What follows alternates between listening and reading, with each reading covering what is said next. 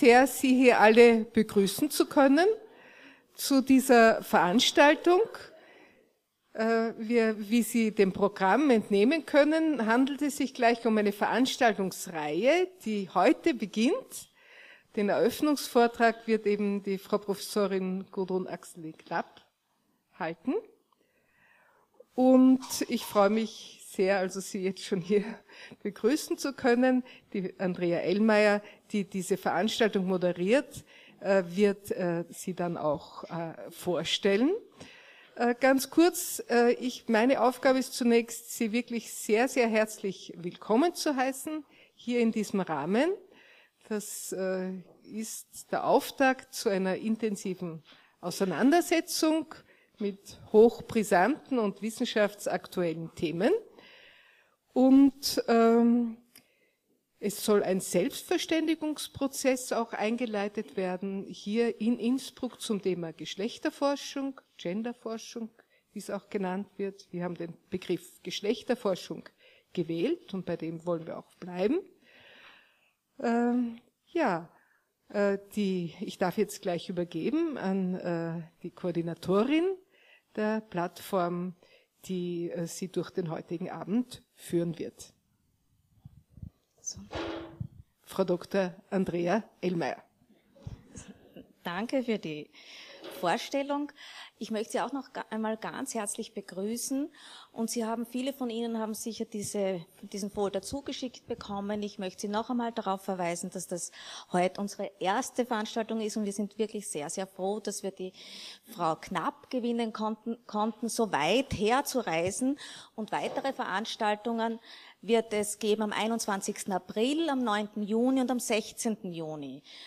Und äh, Frau Axele, Frau Axele, Gudrun Axele Knapp. Viele von Ihnen werden sie kennen. Mich begleitet die Frau Knapp seit den 80er Jahren.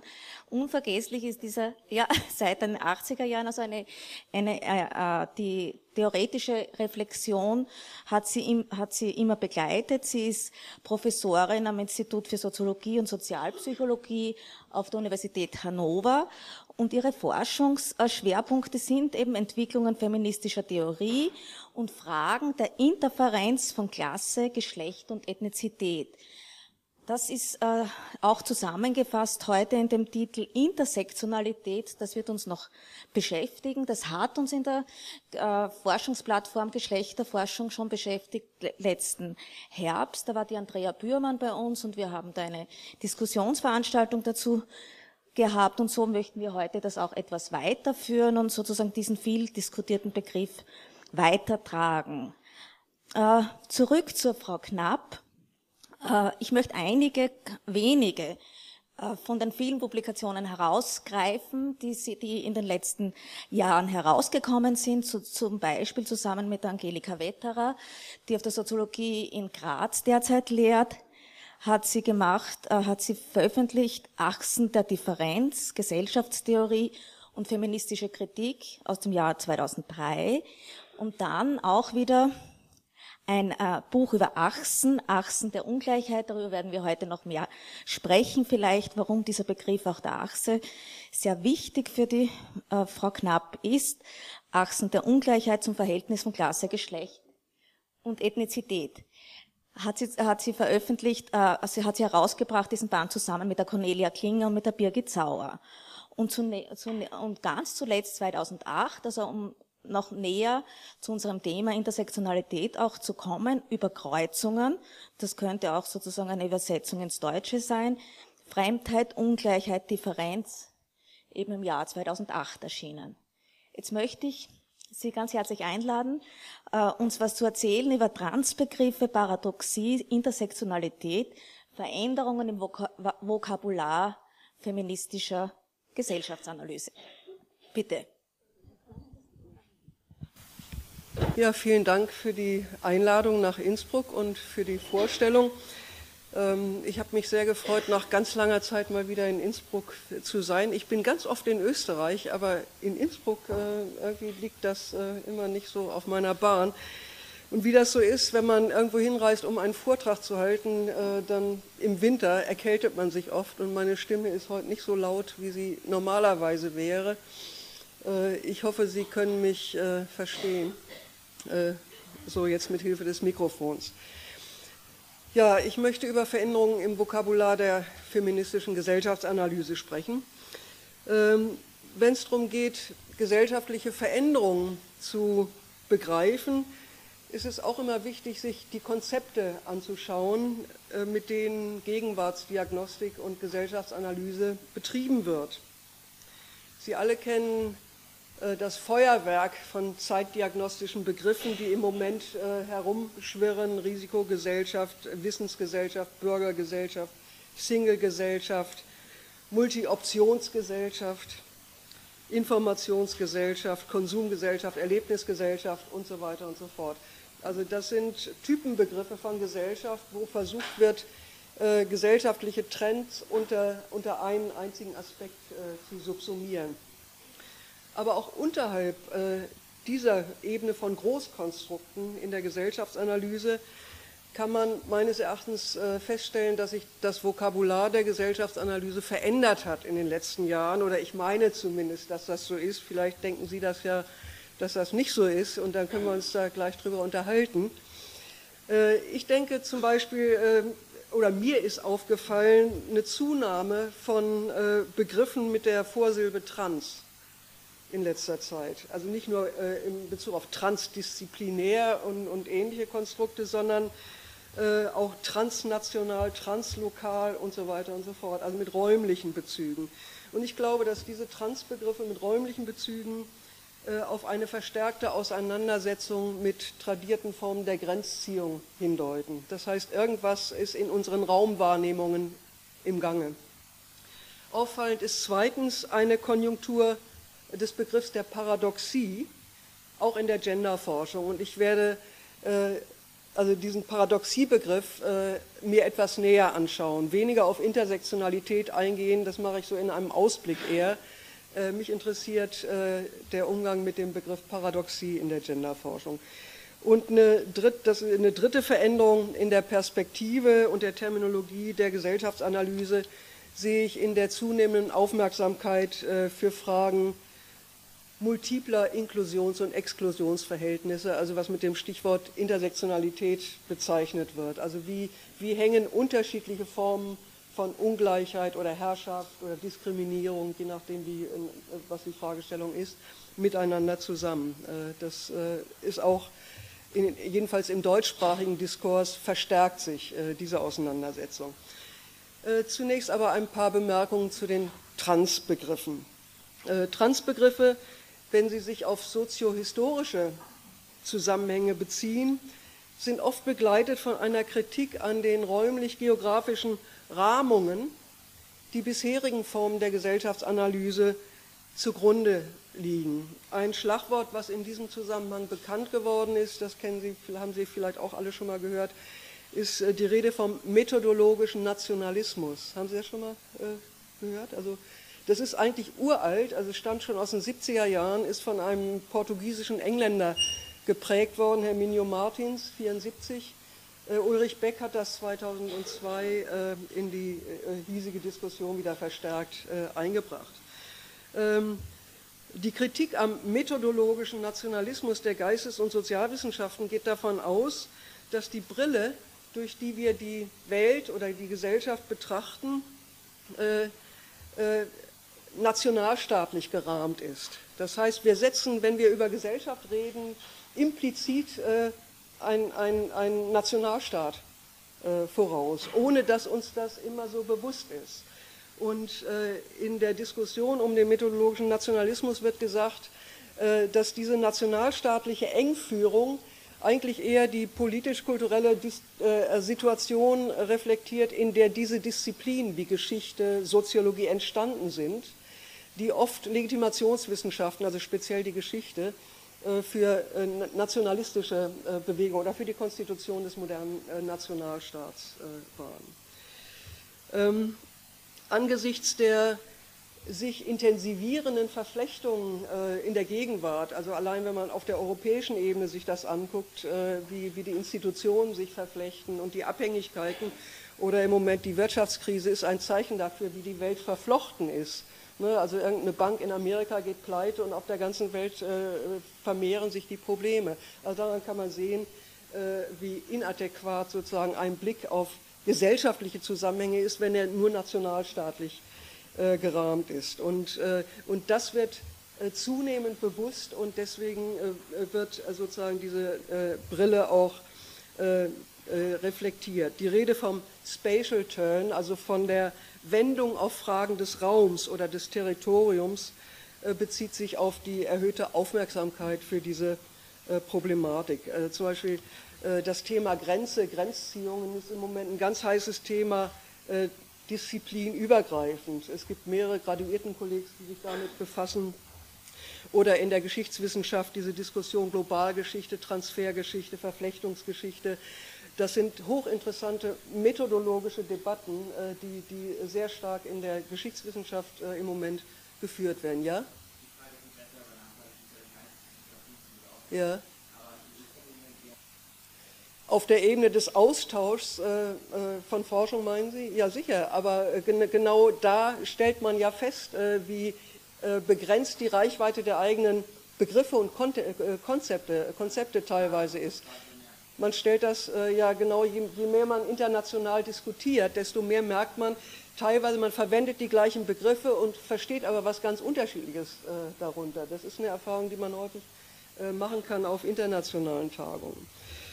Konzepte, äh, die in diesem Zusammenhang wichtig sind, äh, sind die einer Raumzeitkompression oder so Begriffe wie Glokalisierung, äh, also der Versuch, Globalisierung und die lokale Aneignung zusammenzudenken oder auch, ähm, also die, diese Art von Begriffen, die sind alle entwickelt worden, um diese nationalräumlichen Unterstellungen zu kritisieren, die mit dem Containerbegriff von Gesellschaft äh, verbunden sind. Äh, auch die Unmöglichkeit, einsinnige Tendenzbeschreibungen der Gesellschaftsentwicklung zu machen, zum Beispiel die Rede von der McDonaldisierung, also diese einsinnigen Tendenzbeschreibungen, die werden auch zunehmend kritisiert, weil je weiter der Wahrnehmungsraum in der gesellschaftstheoretischen Diskussion sich öffnet oder in der soziologischen Diskussion insgesamt oder vielleicht auch in anderen Disziplinen, je weiter der sich öffnet, äh, desto äh, größer wird natürlich der Eindruck der Komplexität, mit der man es da zu tun kriegt. Also es ist, so ist mein Eindruck jedenfalls ein zunehmender Respekt vor der Komplexität, die wir reflektieren, wenn wir gesellschaftliche Verhältnisse reflektieren, äh, äh, äh, zu spüren. Neben dieser Konjunktur von Transbegriffen fällt auch die zunehmende Verbreitung von Begriffen auf, die den doppelwertigen oder janusgesichtigen Zug gesellschaftlicher Entwicklung betont, also diese Doppeldeutigkeit. Im Kontext von Zeitdiagnosen äh, betrifft das äh, besonders Prozesse der Individualisierung oder Subjektivierung. In der feministischen äh, Diskussion wird in letzter Zeit verstärkt die, ja, ich nenne das manchmal die Dialektik feministischer Aufklärung zum Thema die andere Seite der Erfolge feministischer Kritik der vergangenen 40 Jahre, sozusagen die Kehrseite. Äh, das wird zunehmend diskutiert. Und unübersehbar ist in diesem Zusammenhang, dass der Begriff der Paradoxie, ähnlich wie vorher Ambivalenz oder auch Differenz, das waren auch so Begriffe, die mal eine richtige Konjunktur hatten, äh, dass der eine besondere Verbreitung gefunden hat. Ich möchte diese terminologischen Verschiebungen oder Öffnungen zum Anlass nehmen für einige Bemerkungen zum Begriff Paradoxie als Begriff der Zeitdiagnose bzw. Gesellschaftsanalyse und dann von da aus in einem Ausblick äh, auf Intersektionalität eingehen. Wofür stehen solche Verschiebungen im Vokabular der Gesellschaftsanalyse und was zeigt sich darin? Ähm, und warum verschiebt sich was? Äh, im Vokabular der Gesellschaftsanalyse. Also Verschiebungen können erstens Indikatoren dafür sein, äh, dass die gesellschaftlichen Verhältnisse sich so geändert haben, dass die überkommenen Begriffe einfach zu ihrem Begreifen nichts mehr taugen, nicht mehr ausreichen. Äh, und Deutungswissenschaften, die auf den alten Begriffen beharren, denen droht dann zunächst, wie Oskar Nick das genannt hat, ein Wirklichkeitsverlust. Also die greifen ein Stück weit ins Leere oder daneben weil, weil sie sozusagen nicht mehr auf die veränderten Wirklichkeiten passen. Verschiebungen im Vokabular der Gesellschaftsanalyse können aber zweitens auch auf Lern- und Abarbeitungsprozesse verweisen.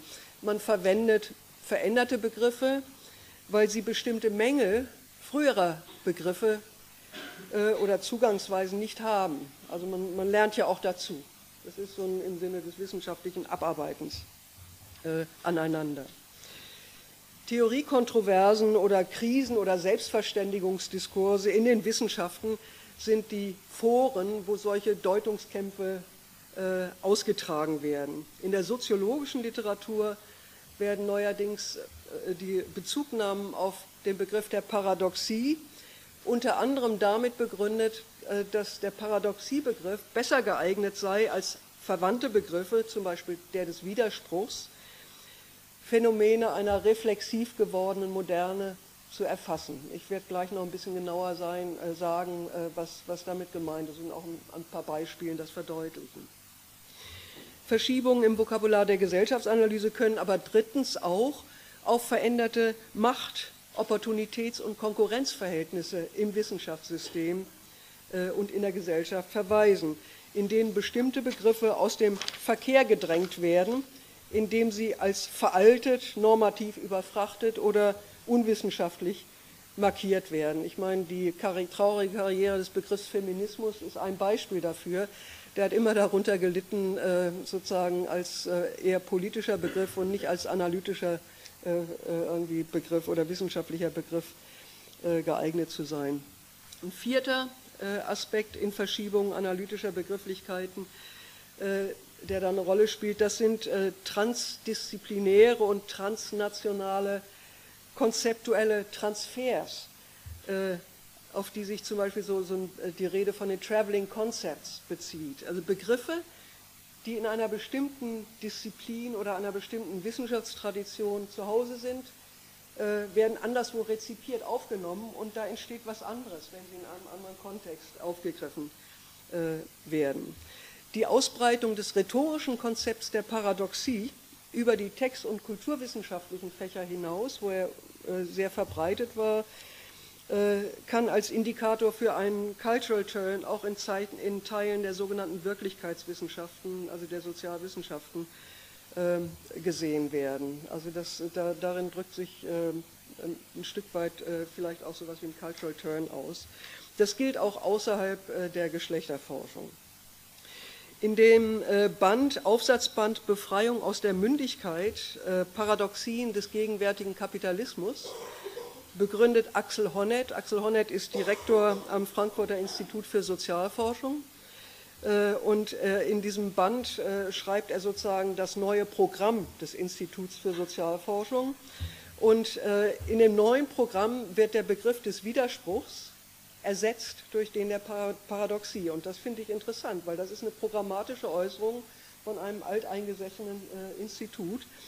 Und äh, äh warum macht Hornet das? Also er schreibt das in seiner Begründung. Er sagt, äh, diese Ersetzung reagiert auf eine Verlegenheit, die einerseits aus dem Verblassen der alten Strukturkategorien, das ist Zitat, herrührt, andererseits aus der Notwendigkeit, einer Erweiterung der Analyseperspektiven, äh, die bei denen, äh, sagt er, ähm, vorher stark auf die Produktionssphäre konzentriert waren. Und Honnet äh, sieht verallgemeinerbare Gründe für diesen Schritt. Also das ist für ihn nicht nur etwas, was dieses Institut nun macht, sondern er sagt, das ist ein gesellschaftlicher, ein allgemeiner Trend in der Soziologie. Und ich zitiere jetzt mal ausführlicher Honnet. Seit Jahren schon scheint sich innerhalb der Soziologie die Tendenz abzuzeichnen, verstärkt auf Begriffe wie Ambivalenz, Gegenläufigkeit oder eben Paradoxie zurückzugreifen, um neuere Entwicklungen der kapitalistischen Gesellschaft zu deuten. Wo heute nicht jene simplen Fortschritts- oder Verfallsmodelle vorherrschen, setzt sich unterschwellig das Bewusstsein durch, dass wir gegenwärtig nicht krisenhafte oder widersprüchliche Zuspitzungen, sondern höchst paradoxale Wandlungsprozesse beobachten können. Theoriegeschichtlich lässt sich dieser Perspektivenwechsel sicherlich als eine Rückkehr von Marx zu Max Weber oder Simmel erklären, während kulturell darin ein resignatives oder realistisches Eingeständnis der Langlebigkeit des Kapitalismus zum Ausdruck kommen mag, schien die alte Begrifflichkeit eine zeitliche Dynamik der Zuspitzung und schließlich des Kollapses zu unterstellen, so wird in den neuen Kategoriensystem eher mit einem langgestreckten Prozess der Austragung von inneren Spannungen gerechnet. Soweit Honnet. Also es ist ganz klar, äh, wie er das begründet. Ich denke nun, dass sich im Kontext feministischer Theorie eine vergleichbare Notwendigkeit, den Widerspruchsbegriff durch den der Paradoxie zu ersetzen, nicht stellt. Also das, das sehe ich für, den, für, die feministische Diskussion ganz klar. Und ich denke auch, dass Honnet äh, vielleicht das Kind mit dem Bade ausschüttet und seine Analysemöglichkeiten äh, vorschnell und unnötigerweise äh, einengt. Also der baut da einen Popanz eines orthodoxen Marxismus auf, als hätte es innerhalb des Marxismus nicht äh, sehr ausführliche Diskussionen und kritische Selbstreflexion. Äh, das ist irgendwie auch was Opportunistisches, was da drin ist, was mir überhaupt nicht gefällt. In der feministischen Gesellschaftsanalyse jedenfalls haben, und das hängt mit ihrem Gegenstandsbereich zusammen, ökonomistische Engführungen und orthodoxe Auffassungen äh, des Widerspruchsbegriffs, wie sie Honnet hier voraussetzt, keine große Rolle gespielt. Äh, die Frage ist diskutiert worden, allerdings, ob und in welchen Hinsichten von einem Verblassen der Strukturkategorien, auch der Strukturkategorie Geschlecht, gesprochen werden kann. Das ist intensiv diskutiert worden, aber nicht entschieden.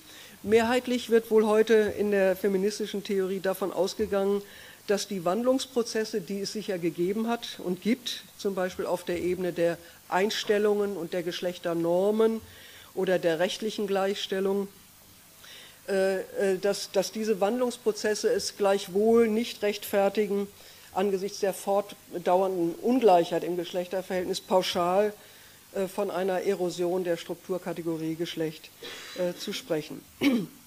Der Widerspruchsbegriff hat in Bezug auf Fragen des Geschlechts einen anderen Status äh, als in, in Bezug auf das antagonistische Verhältnis von Lohnarbeit und Kapital, auf das sich Honnet äh, bezieht. Äh, gleichzeitig verweisen aber Widersprüche im Verhältnis der Geschlechter, zumindest in den gesellschaftstheoretisch orientierten Ansätzen feministischer Theorie, zurück auf Fragen der Einbindung der Genusgruppen in den Strukturzusammenhang gesellschaftlicher Reproduktion. Also wie sind eigentlich Männer und Frauen in den gesellschaftlichen Reproduktionsprozess eingebunden? Das heißt in die gesamte Reproduktion der Gesellschaft, durch Arbeit, durch äh, äh Sexualität, durch generative Reproduktion, also Kinder kriegen, Kinder äh, aufziehen und so weiter. Wie sind Männer und Frauen da positioniert? Das ist ja die alte Ausgangsfrage des Feminismus äh, gewesen. Und in Bezug auf diese Einbindung der Genusgruppen in den gesellschaftlichen Reproduktionsprozess kann man meines Erachtens immer noch von Widersprüchen reden. Es gibt zum Beispiel einen Widerspruch in der Vorbestimmung reproduktiver Arbeit im Haushalt als privatförmig organisierter, aber gesamtgesellschaftlich notwendiger Arbeit. Das ist ein Widerspruch. Damit hängt ein Widerspruch zusammen, dass auch noch unter dem Regime von Gleichheitsnormen, die ja in der modernen Gesellschaft äh, vorherrschen, faktisch eine Genusgruppe auf Kindererziehung, Versorgung und Haushaltsarbeit verpflichtet wird, bei gleichzeitiger Verweigerung gesellschaftlicher Anerkennung dieser Arbeit. Und das wirkt sich dann bis in die Systeme sozialer Sicherung und die Rente aus. In dieser Widerspruchskonstellation und deren Reproduktionsmechanismen gibt es Prozesse des Wandels, und zwar gravierende und nicht zu unterschätzende. Zum Beispiel wurde die rechtliche Fixierung und die rechtlich fixierte Verpflichtung verheirateter Frauen zur Haushaltung, also das gab es in Deutschland ähm, sehr lange, das ist äh, mit der Reform des Ehe- und Familienrechts 1976 erst aufgehoben worden. Also bis dahin waren Frauen rechtlich verpflichtet, den Haushalt zu führen. Ähm, gleichwohl hat sich am Resultat der faktischen Zuständigkeit äh, der, Haushalts-, der Arbeitsteilung im Haus, häuslichen Bereich und der Konsequenzen, die das dann für Frauen äh, primär hat, äh, wenig geändert. Das ist ja das Problem, dass sich an der geschlechtlichen Arbeitsteilung so wenig ändert und die Arbeit äh, aber sozusagen äh, nicht aufgehört hat, sondern zunimmt sogar. Widersprüchlich ist aber auch die Positionierung von Frauen im System der Erwerbsarbeit, die als Form einer marginalisierenden Inklusion bezeichnet worden ist. Hier geht es um die Gleichzeitigkeit von Anerkennung über die Teilhabe an erwerbs- äh, und marktvermittelter Arbeit einerseits und die Diskriminierung als weibliche Arbeitskraft und deren Positionierung in einem System geschlechtlich segregierter Praxisfelder und kultureller Werthierarchien andererseits, also die geschlechtliche Segregation der Berufe, Männerberufe, Frauenberufe und so weiter und so fort, das kennen Sie. Unter dem Gesichtspunkt der doppelten Vergesellschaftung oder der doppelten Einbindung weiblicher Arbeitskraft in zwei unterschiedliche Strukturzusammenhänge gesellschaftlicher Reproduktion äh, könnte man im Grunde zurzeit sogar von einer Zuspitzung bestimmter Widersprüche sprechen. Äh, diese Zuspitzung zeigt sich besonders auf der Ebene der Zeitökonomie. In der Erwerbssphäre kommt es unter den Bedingungen forcierter Rationalisierungsprozesse zu einer zunehmenden Temporalisierung, ist das genannt worden, also eine Zunahme des Zeitdrucks. Immer schneller, immer schneller äh, arbeiten und so weiter und so fort. Die Maxime, keine Zeit verlieren, äh, äh, hat es immer schon gegeben, aber die, das spitzt sie in einer enormen Weise zu. Und ein Teil der Tätigkeiten im Bereich der Privatsphäre, also der Umgang mit Kindern, die ganzen Pflege- und Versorgungs- Tätigkeiten, Care Work, die sind aber mit einer entgegengesetzten Zeitökonomie verbunden. Äh, in diesem Praxisfeld geht es zwar auch um Planung, aber äh, der Umgang mit Personen äh, steht eher unter der Maxime, Zeit verlieren zu können. Und bei anhaltender geschlechtlicher Arbeitsteilung im Privatbereich und zunehmender Erwerbstätigkeit auch verheirateter Frauen und, und Mütter und angesichts der zunehmenden Rückverlagerung äh, öffentlicher Dienstleistungen in die Privatsphäre und unter den Bedingungen eines erhöhten Care-Aufwands angesichts der veränderten Altersstruktur, die Menschen leben länger, äh, sind auch pflegebedürftiger länger und oft zu Hause. Also es verschärfen sich die Unvereinbarkeiten auf der Ebene der Zeitregime. In all diesen jetzt als Beispiel nur genannten Bereichen geht es um strukturelle Konfliktlagen im Geschlechterverhältnis, die nicht weg sind. Die verschieben sich ein bisschen, aber sie sind nicht weg. Und äh, die auf Widersprüche hindeuten, ohne dass sie im engeren Sinne paradox wären. Es sind Widersprüche. Also, und insofern finde ich es äh, nicht gut, äh, den Begriff der, des Widerspruchs durch Paradoxie zu ersetzen. Was ich gerade äh, beschrieben habe, sind Widersprüche. Es spricht also viel dafür, keinen Wechsel der Begriffe äh, vorzunehmen, sondern von Widersprüchen zu reden, wo es um Widersprüche gibt und von Paradoxien zu sprechen, wo es um Paradoxien geht. Das aber setzt voraus, dass der Paradoxiebegriff genauer gefasst wird, äh, dass man sich den genauer anguckt. Und das will ich jetzt äh, im Folgenden machen, äh, bezogen auf den Paradoxiebegriff. Ich teile die Auffassung von Martin Hartmann äh, aus einer sozialwissenschaftlichen Sicht, dass Paradoxien immer widersprüchlichen Charakter haben, dass aber nicht alle Widersprüche paradoxal sind. Während Widersprüche in einem generellen Sinn auf Wechselwirkungen koexistierender Gegensätze oder Gegenläufigkeiten verweisen, ist die Rede von Paradoxien dann angebracht, wenn sich von zwei widersprechenden Größen sagen lässt, und das ist jetzt Hartmann Zitat, dass ihr widersprüchlichst zueinander durch ein und denselben Prozess zustande gekommen ist. Also Paradoxien entstehen in ein und demselben äh, Prozess. Und ich muss jetzt nochmal eben, die Stimme sagt Tschüss. Das kann jetzt weit gefasst werden, in dem Sinne, in dem häufig von Paradoxien äh, gesellschaftlicher Modernisierung gesprochen wird, also zum Beispiel Individualisierung gleichzeitig als Freiraum und als Zwang oder äh, Sozialisation als gleichzeitiger Prozess von Individuation und Vergesellschaftung. Ne, man, man, wird ein Individuum und man äh, wird gleichzeitig äh, in die Gesellschaft sozusagen eingeführt. Oder Subjektivierung als Subjekt werden und als Unterwerfung. Das sind so Beispiele, für Paradox wie der Paradoxiebegriff verwendet wird in Bezug auf gesellschaftliche Modernisierungsprozesse. Paradoxie kann aber auch für den Forschungsgebrauch so präzisiert werden, wie Hartmann vorschlägt. Und ich zitiere nochmal. Die Analyse paradoxer sozialer äh, Entwicklungen hat einen ihrer Ausgangspunkte in menschlichen Absichten, die in institutionell verwirklichter Form oder als bewusstseinsprägendes Ideenraster zu Ergebnissen führen, die diesen Absichten widersprechen, sie sogar verkehren oder ihr Gegenteil bewirken. Paradox wird dieser Prozess durch die Tatsache, dass es ein und dieselben absichtsvollen Wandlungsverläufe sind, die zu diesen gegenläufigen Ergebnissen führen. Äh, das war das Zitat äh, von Hartmann jetzt. Auf dem Hintergrund dieses Verständnisses gewinnt der, die Popularität äh, des Begriffs der Paradoxie auch im feministischen Kontext einen sehr spezifischen historischen Sinn. Wenn es richtig ist, dass sozialwissenschaftlich relevante Paradoxien vor allem im Zusammenhang mit Veränderungsabsichten sozialer Akteure, mit deren Ideen, Kämpfen, Theorien, Programmen, Plänen und deren praktischer Umsetzung sich ergeben, dann heißt das für den feministischen Kontext, dass sich paradoxale Effekte schwerpunktmäßig mit einem selbstreferenziellen Bezug auf feministische Kritik äh, und Praxis ergeben und auch als solche äh, zu analysieren sind. Das heißt, das ist eine Figur der Selbstreflexion, äh, so würde ich das lesen. Von Paradoxien in diesem Sinne kann erst ab einem Zeitpunkt gesprochen werden, ab dem die feministische Bewegung tatsächlich gesellschaftlichen Wandel gestaltet und Wirkung zeigt, Wirkung erzeugt.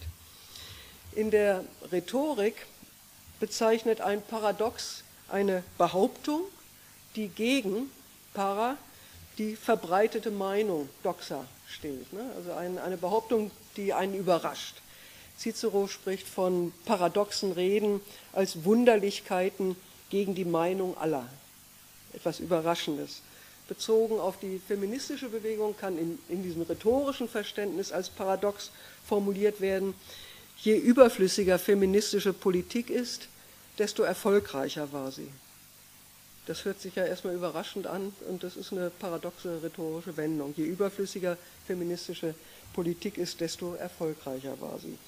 Die Konnotationen des Begriffs der Paradoxie gehen im sozialwissenschaftlichen Kontext aber über diese rhetorische Bedeutung hinaus und beziehen sich auf gegenläufige und widersinnige Zusammenhänge zwischen Handlungen und Handlungsfolgen. Also aus dem, was man wollte, entsteht etwas Gegenteiliges. Ich gebe ein paar Beispiele für derartige paradoxe Zusammenhänge von Handlungsabsichten und deren gegenläufige Wirkung im Kontext der Geschlechterforschung und Geschlechterpolitik. Als Paradox in einem strikten Verständnis bezeichnen vor allem konstruktivistische äh, Ansätze die Effekte der Gleichstellungspolitik. Äh, die politische Absicht, die diskriminierende Bedeutung von Geschlecht zu entkräften, werde mit einer Strategie verfolgt, die impliziert, dass Geschlecht zum Dauerthema gemacht wird. Das heißt, das, was man entkräften will, wird durch statistische Suchmaschinen und dieses dauernde Gendern nun, wird eine Riesenmaschinerie in Gang gesetzt, äh, die das zum Dauerthema macht und dadurch wird es verdinglicht. Äh, wäre eine typische äh, konstruktivistische Argumentation. Dagegen ist natürlich dann auch eingewandt worden, ähm, ähm, ja, man muss ja die Ungleichheitslagen feststellen, also braucht man einen Begriff von Geschlecht, wie will man das sonst machen? Das ist auch äh, intensiv diskutiert worden am Begriff der Rasse äh, in den USA. Das ist ja auch ein schwieriger Begriff. Und es gab in Kalifornien eine Volksabstimmung, ein Volksbegehren bei der Volkszählung nicht mehr in die Rassekategorien zu zählen. Und die, das Volksbegehren ist gescheitert. Also da war das Argument auch, weil man dann rassistische Kategorien äh, sozusagen äh, verdinglicht und reifiziert. Und da haben die großen soziologischen und sozialanthropologischen Fachverbände große Annoncen verbreitet und große Statements abgegeben und davor gewarnt, das nicht mehr zu tun, weil sie gesagt haben, wenn man den Begriff der Rasse nicht mehr benutzt und auch in der Volkszählung nicht mehr benutzt, äh, äh, dann können wir die rassistische Ungleichheitsstruktur in Amerika nicht mehr erkennen, weil, weil man da nicht mehr zuordnen kann. Und das ist sozusagen, das ist wirklich auch eine, eine paradoxe äh, Geschichte. Und so ähnlich ist es in, im feministischen Kontext, hat man auf diese konstruktivistische Kritik reagiert, indem man gesagt hat, ähm, wir verwenden, wir, wir, wir beziehen uns auf einen strategischen Essentialismus. Ich habe gerade Ihre Rezension gelesen, da argumentieren Sie ja auch genauso. Nicht? Ja, als paradoxe Wirkung der Institutionalisierung von Frauenforschung und Frauenpolitik lässt sich auch die damit verbundene Zuständigkeitserklärung interpretieren, die zur Etablierung einer nachhaltigen Arbeitsteilung in diesem Feld geführt hat. Es ist ja klar, aufklärungspolitisch, also wenn man was ändern will, äh, muss sich Geschlechterpolitik an Frauen und Männer wenden. Ne? Weil es ist ein Geschlechterverhältnis, was geändert werden soll und dann äh, muss man sich an, an beide wenden. Institutionalisierungspolitisch und personell ist äh, sie aber auch unter dem Etikett Gender ein weitgehend feminisierter Bereich geblieben.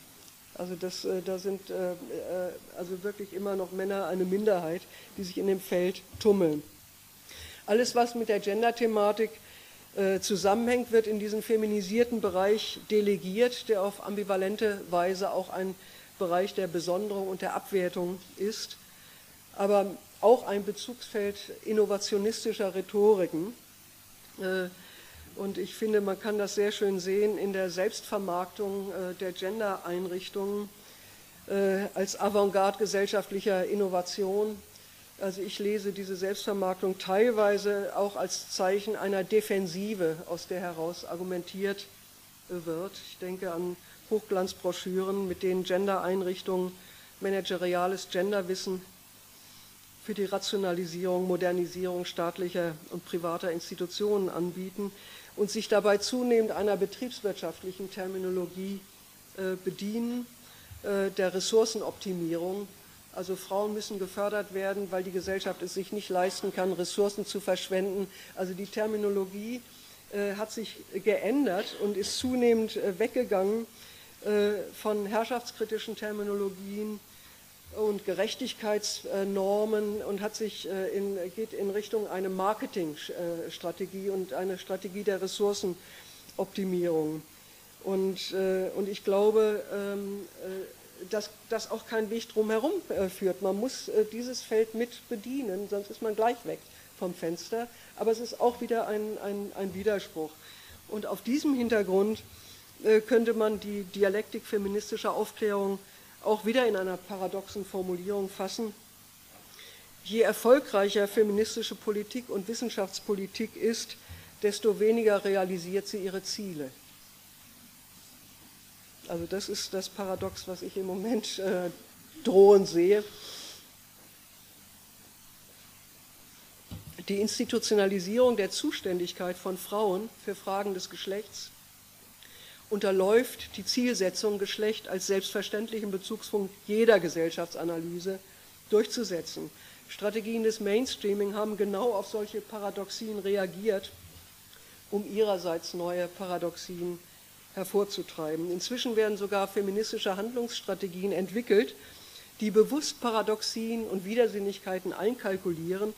Ein bekanntes Beispiel dafür ist das Konzept der paradoxen Intervention. Das haben Sie vielleicht schon mal gehört.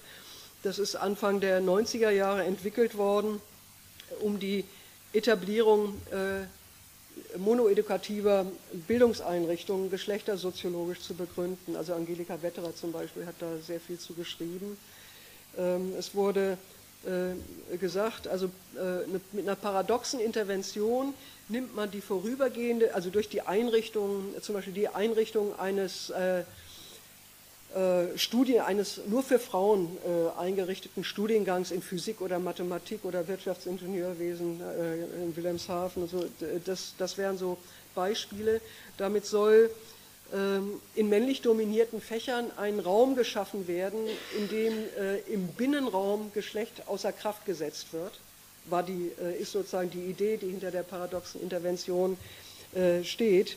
Und dann wird die Redramatisierung von Geschlechterdifferenz bei der Einrichtung in Kauf genommen, in der Hoffnung, dass sich dann in dem Binnenraum sozusagen äh, die Kompetenzen entfalten können und nicht durch so geschlechtsstereotype Zuweisungen diese Entmutigungsprozesse äh, stattfinden.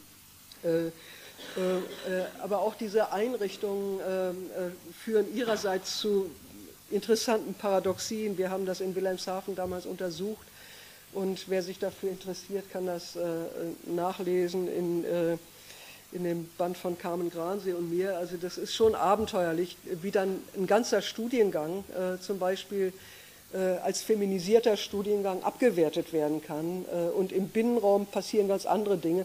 Also hoch, hochinteressant.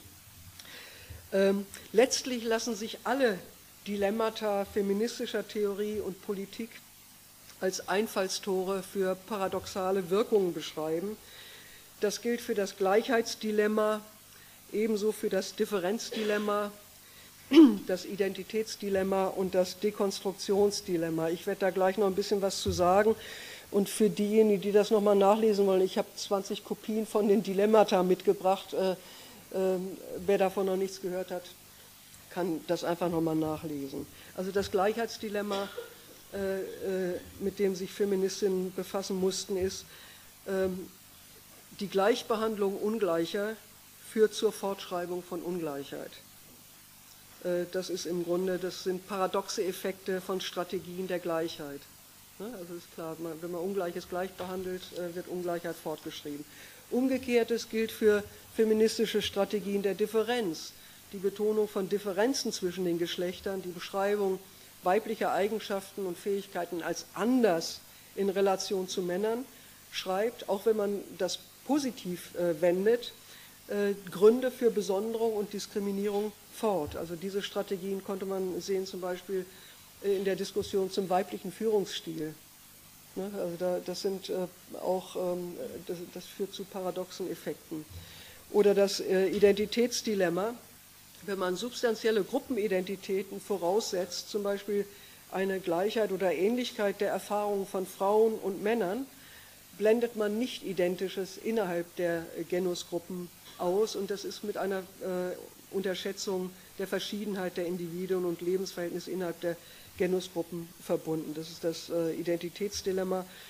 Und äh, mit diesen Dilemmata haben sich vor allem identitätskritische und dekonstruktivistische Ansätze befasst, aber auch die haben äh, ihrerseits paradoxe Implikationen, äh, zum Beispiel äh, ein radikaler Dekonstruktivismus, äh, der sozusagen überhaupt nicht auf äh, kategoriale, äh, also der alle kategorialen Fixierungen sozusagen unterlaufen will, der läuft immer Gefahr, damit auch die konzeptuellen Möglichkeiten von Aussagen zu, zu unterminieren über Geschlechterverhältnisse oder über, über Gruppenzusammenhänge. Und damit unterminiert er aber den Rahmen, den feministische Theorie und Politik voraussetzen. Weil man muss ja äh, irgendwie äh, sich auf äh, strukturierte Problemlagen beziehen können oder gruppenbezogene Problemlagen. Wenn aber sozusagen Kategorien dekonstruiert äh, werden, sozusagen äh, hat man ein Problem.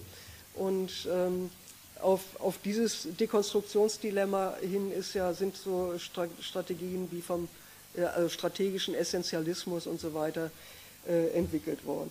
Ich gehe davon aus, äh, dass äh, die feministische Kritikkonstellation mit ihren sehr spezifischen Verquickungen und Verbindungen von Theoriebildung, Forschung und Politik und Veränderungsinteressen, dass die feministische Konstellation wirklich eine Konstellation ist, die ständig Paradoxien hervorbringt. Also es ist ein Paradoxien heckendes und bearbeitendes äh, Netzwerk oder ein Dispositiv oder wie man es nennen will.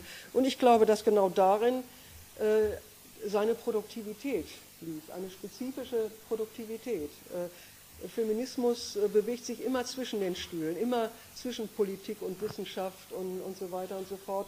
Und es produziert zwangsläufig äh, äh, Paradoxien, und ähm, sozusagen, wenn man Paradoxie als Selbstreflexion auf die eigenen Handlungen und die eigenen Handlungsbedingungen versteht, ist das, glaube ich, ein Konzept, das äh, sehr viel äh, darüber aussagt, über, über das, was im feministischen Kontext stattfindet. Und die Frage, die mich im Moment sehr beschäftigt, die ich aber nicht beantworten kann, ist, ob sich dieser Zusammenhang lockert äh, zwischen Wissenschaft, Politik, äh, ob, ob es Arbeitsteilungen gibt und äh, sozusagen dieser, äh, also dieses vitale Moment, was auch problematische Seiten hatte, die sollen gar nicht verschwiegen werden, aber ob sich dieser Zusammenhang lockert. Das für mich eindrücklichste Beispiel für diesen paradoxien, heckenden Charakter äh, de, des Feminismus und äh, für die heiße epistemische Kultur des Feminismus ist die Diskussion um Ungleichheit und Differenz unter Frauen. Und da komme ich jetzt zum Schluss und äh, zu, zu, dieser Intersektionalitätsthematik. Äh, zunächst, als die, diese Diskussion in Gang kam, äh, schien sie der feministischen Kritik den Boden zu äh, entziehen. Und das hat sich in den 1990er Jahren in, im Deutsch, deutschen Sprachraum in einer Flut von Publikationen über eine Grundlagenkrise feministischer Theorie niedergeschlagen. Ähm, heute wird diese Entwicklung eher unter dem Etikett der Intersektionalität als Öffnung, paradigmatische Öffnung äh, diskutiert. Ähm, man könnte viele paradoxe Momente an dieser Entwicklung äh, bezeichnen und eines liegt zweifellos darin, äh, oder aus meiner Sicht jedenfalls darin, dass die feministische Theorie durch die Auseinandersetzung mit den Fundamenten feministischer Kritik, die Frage, wer ist wir? Wer ist das wir, wenn wir sagen, wir Frauen, wir wollen das, wir fordern das, wer ist das? Wer spricht von wo aus für wen, in wessen Namen? Also und diese Frage, wer ist das wir? Wenn man die stellt und wenn man die beantworten will, stößt man auf Unterschiede. Frauen sind keine sozial homogene Gruppe.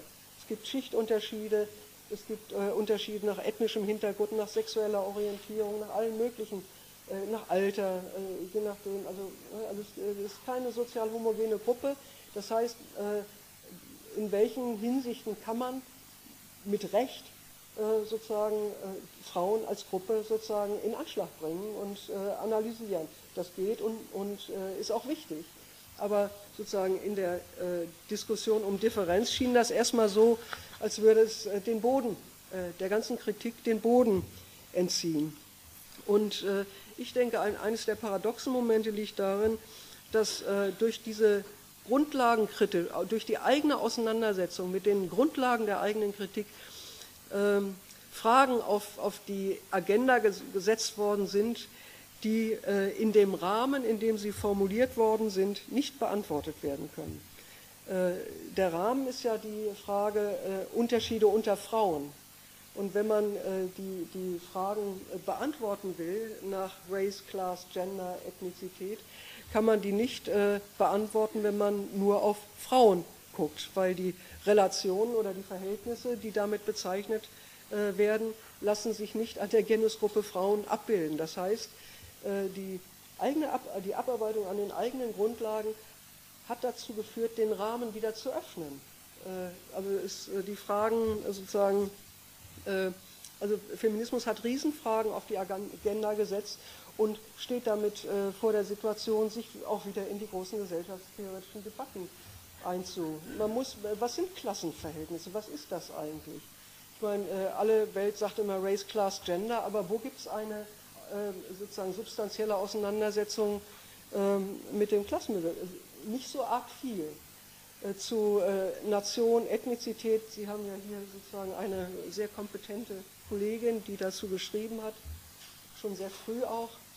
Äh, und, aber, aber es sind immer einzelne Personen, es, also, es ist sehr diffus, diese Diskussion noch, und gleichzeitig ist das ein Horizont, in dem ganz viel Klärungsbedarf da ist. Also das Geschlechterverhältnis erschließt sich, wie der Name sagt, nur durch den Blick, vergleichenden Blick auf die Relationen zwischen den Genusgruppen, Männern, Frauen. Um gesellschaftliche und kulturelle Verhältnisse handelt es sich aber auch bei den anderen Achsen von Herrschaft, Ungleichheit und Differenz. Und wen sie in welchen Relationen trennen oder verbinden, kann man eben nicht erkennen, wenn man äh, nur auf äh, Frauen guckt. Angesichts der gesellschaftstheoretischen Zurückhaltung in weiten Teilen der Geschlechterforschung der vergangenen Jahre, also die ja sehr stark, und das war durchaus produktiv, äh, sehr stark sich auf äh, mikrologische Fragen, also mit dem konstruktivistischen, mit, der, also mit, der, mit dem sozusagen Vordringen konstruktivistischer Ansätze, die durchaus produktiv waren, ist eine gewisse Konzentration ähm, auf mikro- bis mesosoziologische äh, Ansätze äh, einhergegangen und das gesellschaftstheoretische Feld Da haben sich nur noch wenige weiter bewegt und ich denke, dass diese Diskussion wieder aufgenommen werden muss. Also insofern könnte man sagen, dass der Feminismus aus der Binnendynamik seiner eigenen Selbstreflexion heraus Fragen auf die Tagesordnung gesetzt hat, die zu groß sind, um mit den eigenen Mitteln beantwortet werden zu können. Das Problem ist nur, wenn man jetzt äh, mit diesen Fragen an die vorhandenen Gesellschaftstheorien geht und sagt, bitte, dann beantwortet ihr uns die doch mal, dann können die die auch nicht beantworten, weil sie unzureichende Konzeptualisierung von Geschlecht haben. Also sozusagen, und äh, das ist eine Riesenbaustelle, es ist ganz viel in Gang äh, da äh, und äh, also das ist meines Erachtens, was auf der Agenda steht. Ich komme jetzt zum Schluss. In der aktuellen Debatte über gesellschaftliche Veränderungsprozesse wird ganz intensiv darum gerungen, die Begrifflichkeiten der Gesellschaftsanalyse so zu reformulieren, äh, dass sie komplexeren Konstellationen angemessen ist. Und dieses Ringen kann man, so meine ich jedenfalls, in der Geschlechterforschung auch in diesen drei Bereichen sehen, über die ich gesprochen habe. Die zunehmende Auseinandersetzung mit paradoxen Phänomenen, ist ein Anzeichen für die Wirksamkeit feministischer Kritik, ebenso wie für die wachsende Selbstreflexion feministischer Theorie. Wenn aufgehört würde, im feministischen Kontext über Paradoxien zu reflektieren, wäre das auf dem Hintergrund der oben gegebenen Definition eher ein schlechtes Zeichen. Also ich äh, finde das äh, sozusagen ein Zeichen der Selbstreflexion. Die Intersektionalitätsdiskussion hat ihren Schwerpunkt in der Auseinandersetzung mit, mit mehrfachen Formen der Diskriminierung und Wechselwirkungen zwischen unterschiedlichen Formen der Herrschaft und Fragen komplexer Ungleichheit. Das ist sicher eine Perspektive, die innerhalb der Geschlechterforschung am intensivsten vorangetrieben äh, worden ist. Geschlecht, Sexualität, Klasse, Nationalismus, Nationalismus Ethnizität, Race.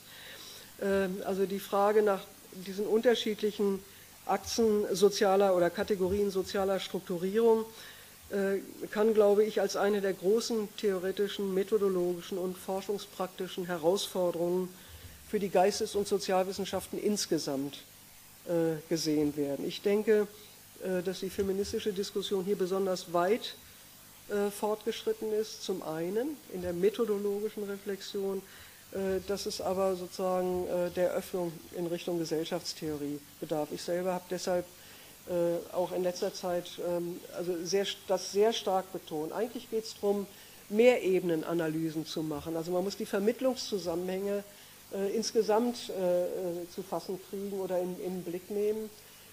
Und ähm, dazu braucht man aber meines Erachtens auch wieder mehr Gesellschaftstheorie. Also die Frage, ähm, sozusagen, wenn Doing Difference äh, oder Doing Gender Prozesse erforscht werden, unter welchen Bedingungen finden die eigentlich statt? Also die, die Bedingungen äh, müssen sozusagen stärker mitreflektiert werden. Und die sind eben nicht nur die, die äh, national gerahmten institutionellen Bedingungen, sondern wie man an der Wirtschaftskrise sieht, muss man schon ein bisschen weiter gucken. Aber da sind sehr, sehr komplizierte ähm, also Fragen mit verbunden und da stehen wir in ganz vielen Hinsichten ziemlich am Anfang. Für mich persönlich berühren sich äh, diese drei Diskussionen, Paradoxie, Intersektionalität und auch diese Transbegriffe in einer spezifischen Weise in der Tradition von Fragestellungen der älteren kritischen Theorie, also Dialektik der Aufklärung und auch von Michel Foucault, lese ich diese Triade von Race, Ethnicity, Class, Gender, Sexuality die eigentlich ja aus dem äh, Black Feminism aus Amerika gekommen ist, in dieser triadischen Form. Ich lese das als eine Aufforderung, äh, die europäische Moderne nochmal äh, in einer integrierten Sicht äh, nochmal genauer anzugucken. Also ich habe also auf die, auf die vielen Veränderungen, die uns im Moment umgeben und erfassen, reagiere ich mit dem Bedürfnis, in die Geschichte zurückzugehen, um diese Ausgangskonstellation zu begreifen, weil ich das Gefühl habe, die ist irgendwie theoretisch noch nicht zureichend äh, begriffen. Also die äh, viele Gesellschaftstheorien sozusagen in der Tradition, aus der ich komme, die haben nur über Klasse geguckt oder primär über Klasse geguckt, Geschlecht unter, also in einer ungeeigneten Weise eingebracht.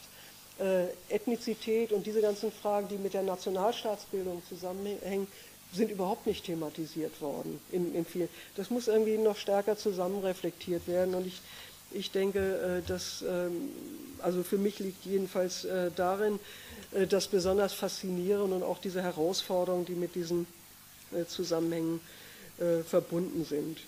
Ähm, also ich glaube, dass die Konstitutionsgeschichte der modernen Nationalstaatlichkeit nicht verstanden werden kann, ohne den Blick auf den Zusammenhang von Gleichheit, Differenz und Ungleichheit entlang der Achsen Geschlecht, Sexualität, Klasse, Rasse, Ethnizität. Aber die äh, Konstitutionsgeschichte europäischer Gesellschaften kann auch nicht verstanden werden ohne Einbeziehung der materiellen, institutionellen und kulturellen Verflechtungen wie sie sich vor allem im Zuge imperialer Expansion und Kolonialismus herausgebildet haben. Und äh, an der Tatsache, dass im Moment, ähm, jedenfalls in Deutschland, äh, die eigene koloniale Vergangenheit entdeckt wird. Also man kann, das ist eine, eine, merkwürdige Öffnung. Also es sind unentwegt Ausstellungen über Namibia und den Kolonialismus in Berlin zurzeit gerade wieder und äh, also es wird der Kolonialismus entdeckt und man kann daran sehen, oder das ist eine, eine interessante Öffnung. Äh, und mich beschäftigt die Frage, äh, ob der Antisemitismus oder die Frage des Antisemitismus und des Holocaust, die ja lange Zeit in der deutschen Konstellation äh, auch die Unmöglichkeit, den Race-Begriff zu verwenden, äh, äh, konstituiert hat. Also da verschiebt sich was. Und ich finde find das hochbrisant, hochspannend und, ähm, und, äh, und interessant. Und wenn ich dann äh, so sehe Österreich, Österreich hat eine ganz andere Geschichte als Deutschland wieder. Also wenn man sozusagen diese Fragen stellt, ähm, Österreich als äh, ehemaliges Empire, also das, äh, das muss doch äh, irgendwo noch da sein, diese Geschichte. Und was passiert mit dieser Geschichte in der sich äh, verändernden europäischen Konstellation? Was ist damit? Also ich habe das Gefühl, also speziell nach 89, dass sich die historischen Wahrnehmungsräume öffnen und dass das in der Theorie jetzt reflektiert wird. Und das ist ein Riesenabenteuer und da sind die Feministinnen mit ihren Intersektionalitätsfragen äh, also in einer, äh, in einer ganz äh, äh wichtigen Weise, äh, könnten sie da sich einmischen und sollten es auch tun. So, ich höre jetzt äh, auf. Also vielen Dank für die Aufmerksamkeit.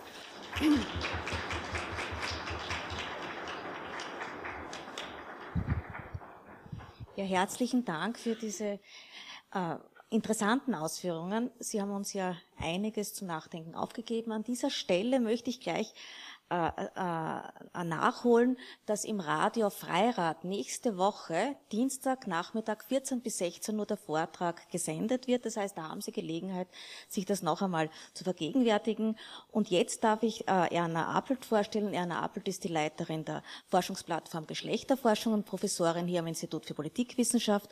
Und Erna hat äh, also das, der, der Band ist, ist erwähnt worden von der Frau Knapp, Geschlecht, Staatsbürgerschaft, Nation, Konstruktionen des Geschlechterverhältnisses in Europa im 19. und 20. Jahrhundert. Der ist 1999 erschienen und derzeit äh, arbeitest du gerade an der Herausgabe eines Bandes zur Gleichstellungspolitik in Österreich. Jetzt möchte ich dich gerne um einen Kommentar zu den Ausführungen von der Frau Knapp bitten. Bitte. So, keine Angst, es wird kein langer Kommentar werden, weil ich auch gar nicht so gern so lange um die Zeit noch spreche.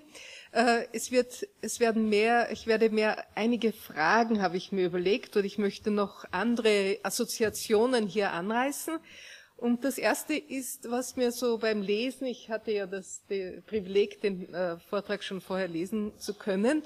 Das erste, was mir so durch den Kopf gegangen ist, war eigentlich noch einmal die Geschichte auch der Frauenbewegung und welche Begriffe uns damals bewegt haben. Und da waren einige Begriffe ganz, ganz wichtig. Ein Begriff war mal die, der Begriff der Betroffenheit. Äh, die Frauenbewegung hat sich immer als eine Bewegung äh, verstanden, die von Ungleichheit, Ungerechtigkeit, Geschlechterhierarchien sich betroffen fühlt. Das war mal ein ganz wichtiger Begriff. Am Beginn der feministischen Forschung und Frauenforschung, wie es damals geheißen ist, ein zweiter Begriff gestanden, der Begriff der Parteilichkeit. Also es war ganz bewusst, feministische Wissenschaft in ihren Anfängen sollte gerade nicht Objektivitätsansprüchen gerecht werden, sondern parteilich sein, Partei ergreifen für Frauen. Äh, und äh, der Vortrag, der höchst interessante Vortrag von Gudrun Axel Knapp hat ja gezeigt, wie problematisch das im Laufe der Jahre geworden ist.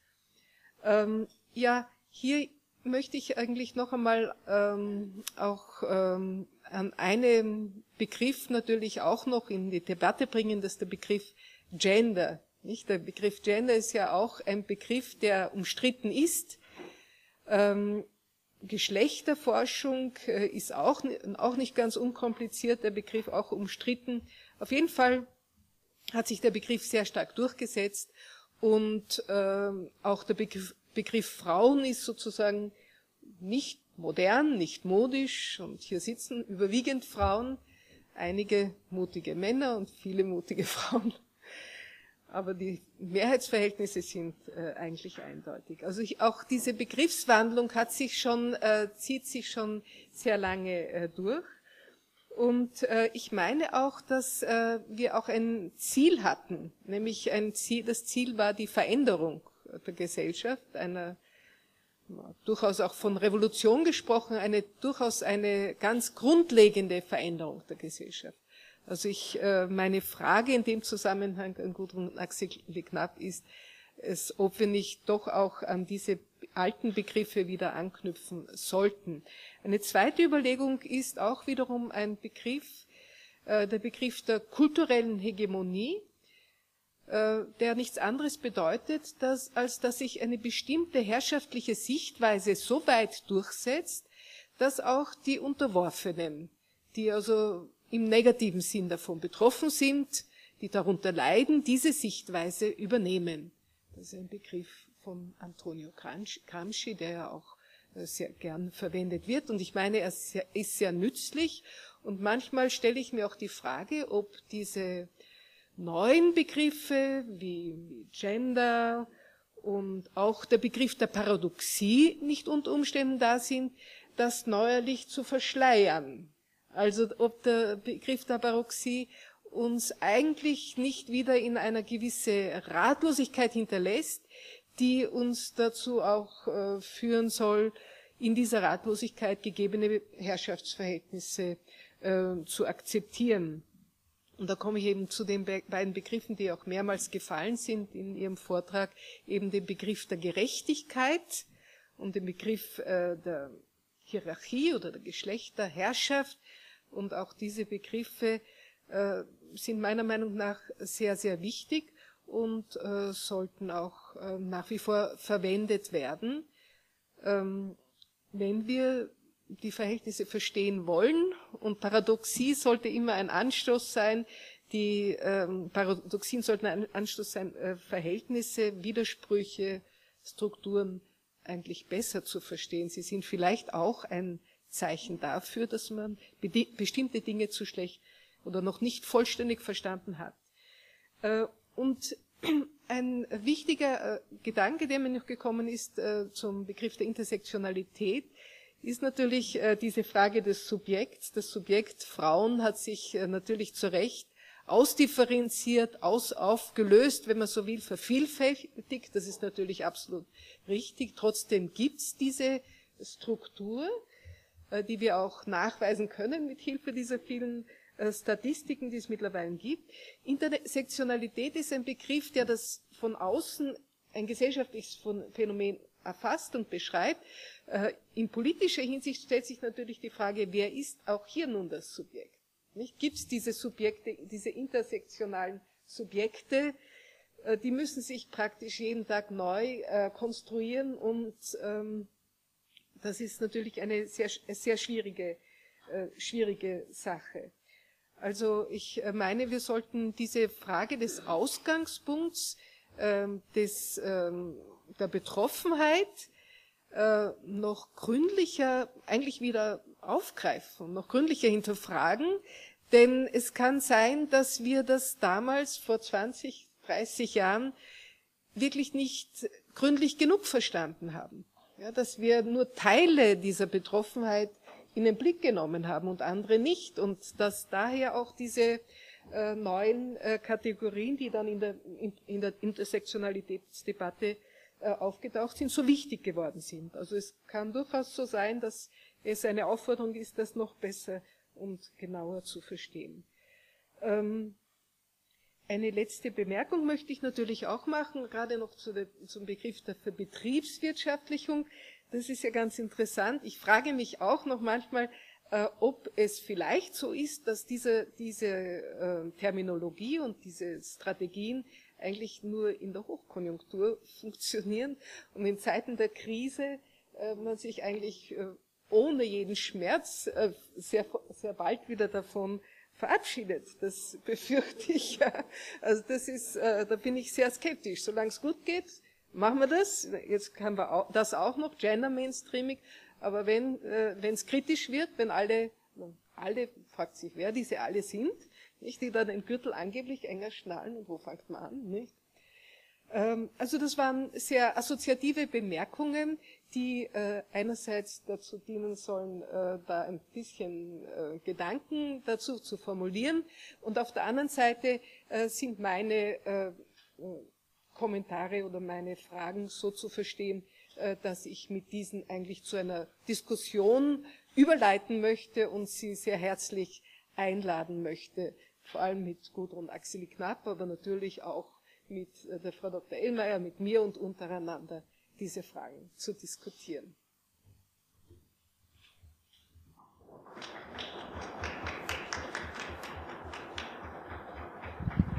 Ja, ich möchte das jetzt gerne äh, aufgreifen, deinen Vorschlag, dass wir jetzt gleich in das Plenum gehen, dass wir Fragen sammeln und Frau Knapp, dass Sie dann vielleicht später auch auf die Fragen von der Erna Appelt äh, kurz eingehen, aber dass ich Sie jetzt auch gern einladen möchte, nachzufragen, Verständnisfragen zu stellen, aber auch äh, Fragen in einem größeren Ausmaßes von dieser Baustelle. Sie haben es genannt, das ist eine Riesenbaustelle. Da möchte ich auch sehr zustimmen. Also da Fragen zur Baustelle zu machen und ich darf um Ihre Beiträge bitten. Na, wenn dem jetzt noch nicht so ist, darf ich Frau Knapp Sie doch einmal bitten, auf die, auf die äh, an, äh, Fragen von der Frau äh, Appelt kurz einzugehen und dann schauen wir weiter, ob sich da noch was findet. Ja, vielen Dank für den Kommentar oder für die Anmerkung.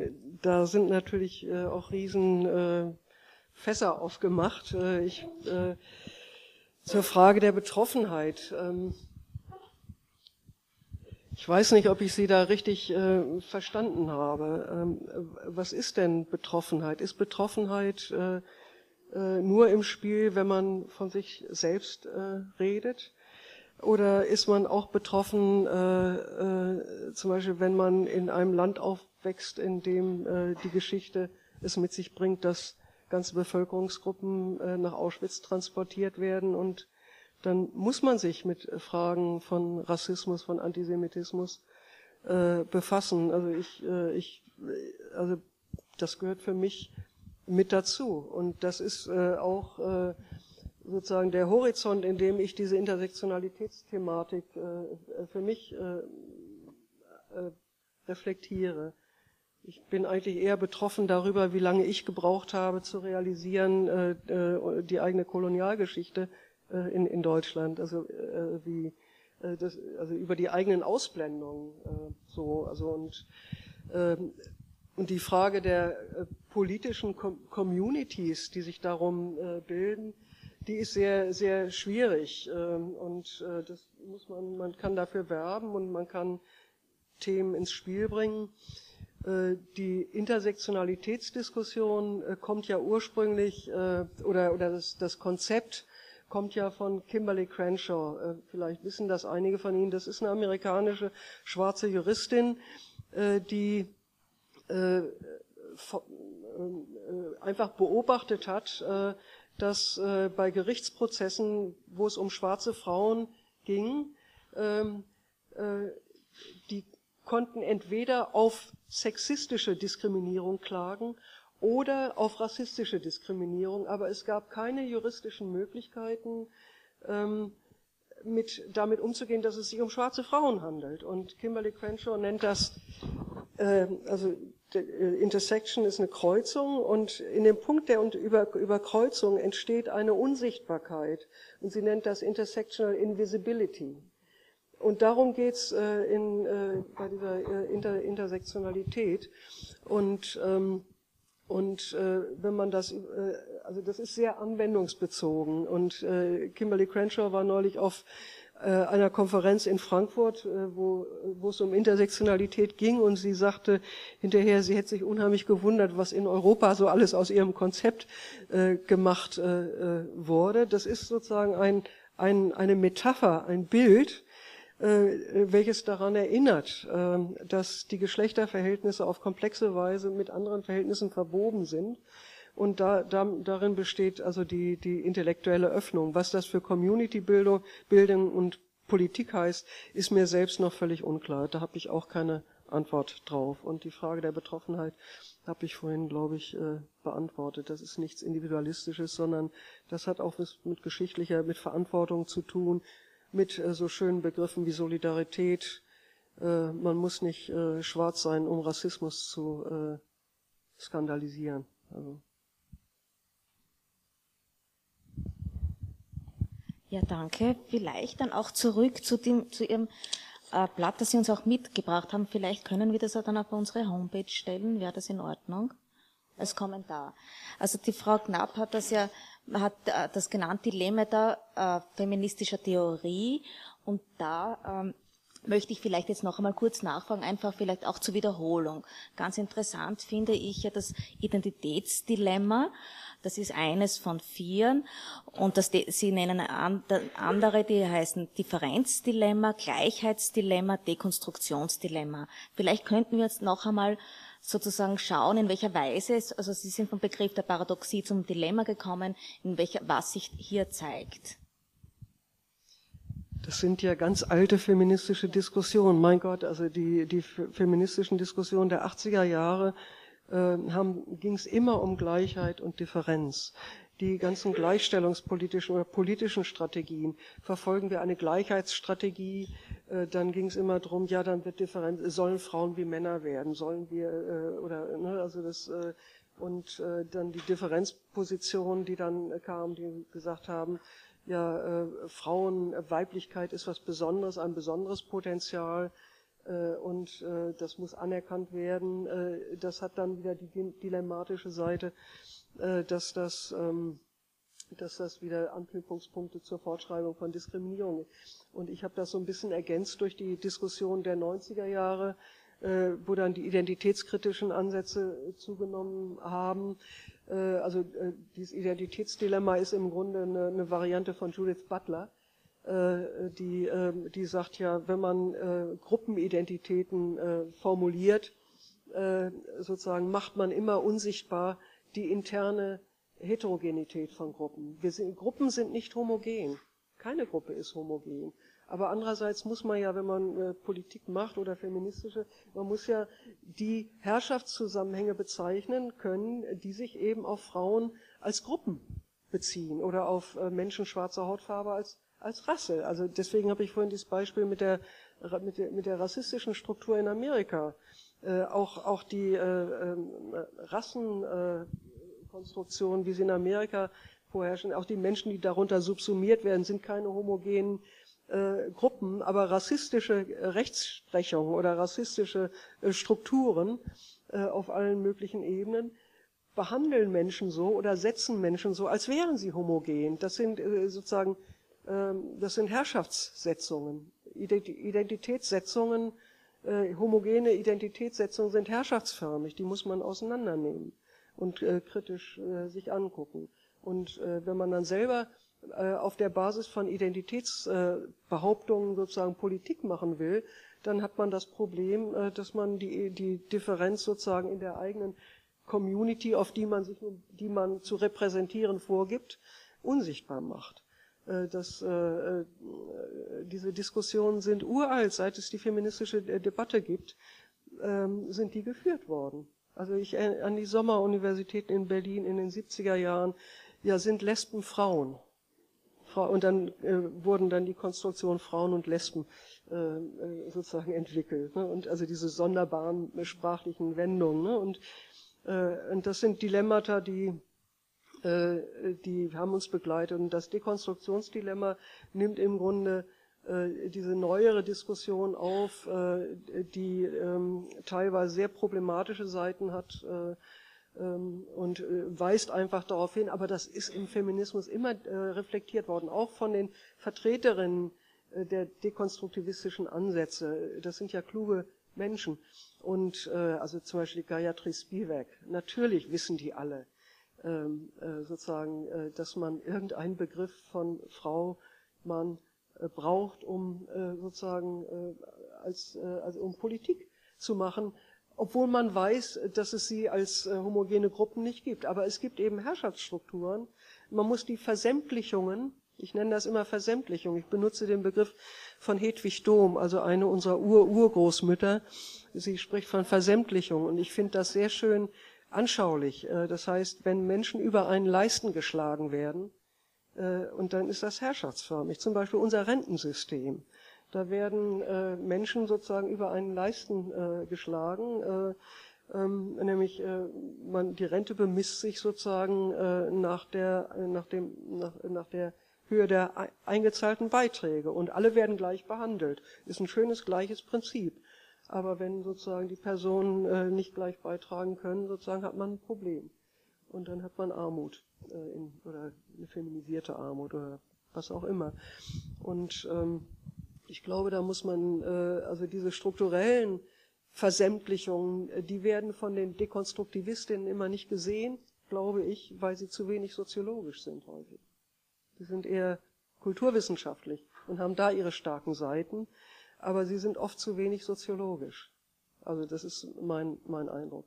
Man kann diese Versämtlichungen analysieren. Die sind in der Struktur geronnen. Zum Beispiel die Institutionenregimes, was Helga Krüger so wunderbar analysiert hat. Äh, ne? Also die, das, ähm, äh, das sind vergeschlechtlichte Strukturen. Da ist Gender drin, reingepackt worden, als diese Strukturen entstanden sind, um die Jahrhundertwende vom 19. ins 20. Jahrhundert. Äh, und äh, kein Mensch äh, macht Gender, aber sozusagen die Strukturen sind da. Also zum Beispiel, die, das wird als Sonderweg, deutscher Sonderweg in, in, der Sozialstaats, in den Sozialstaatsregimes bezeichnet. Diese Halbtagsschulen, da ist Gender drin in Halbtagsschulen, obwohl das sozusagen eine ganz sachliche, weil die Halbtagsschule äh, voraussetzt, dass eine halbe Person nachmittags da ist, die die Kinder abholt. Wer ist das?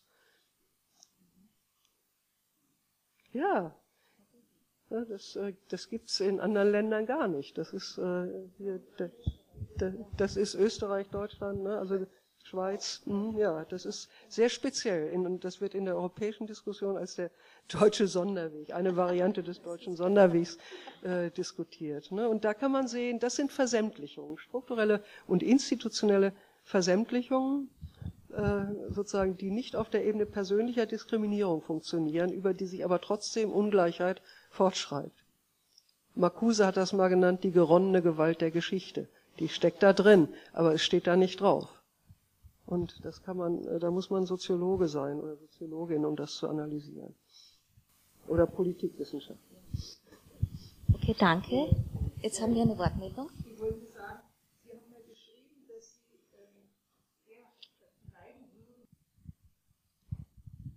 Das, also ich ähm, habe diese Dilemmata sozusagen auf, äh, also aufgelistet oder sozusagen für mich sind das äh, sozusagen die Warnzeichen, äh, äh, die eine reflektierte feministische Politik inzwischen, das haben wir alles gelernt. Das sind Ergebnisse von feministischen Lernprozessen aus 30 Jahren oder 40 Jahren oder so.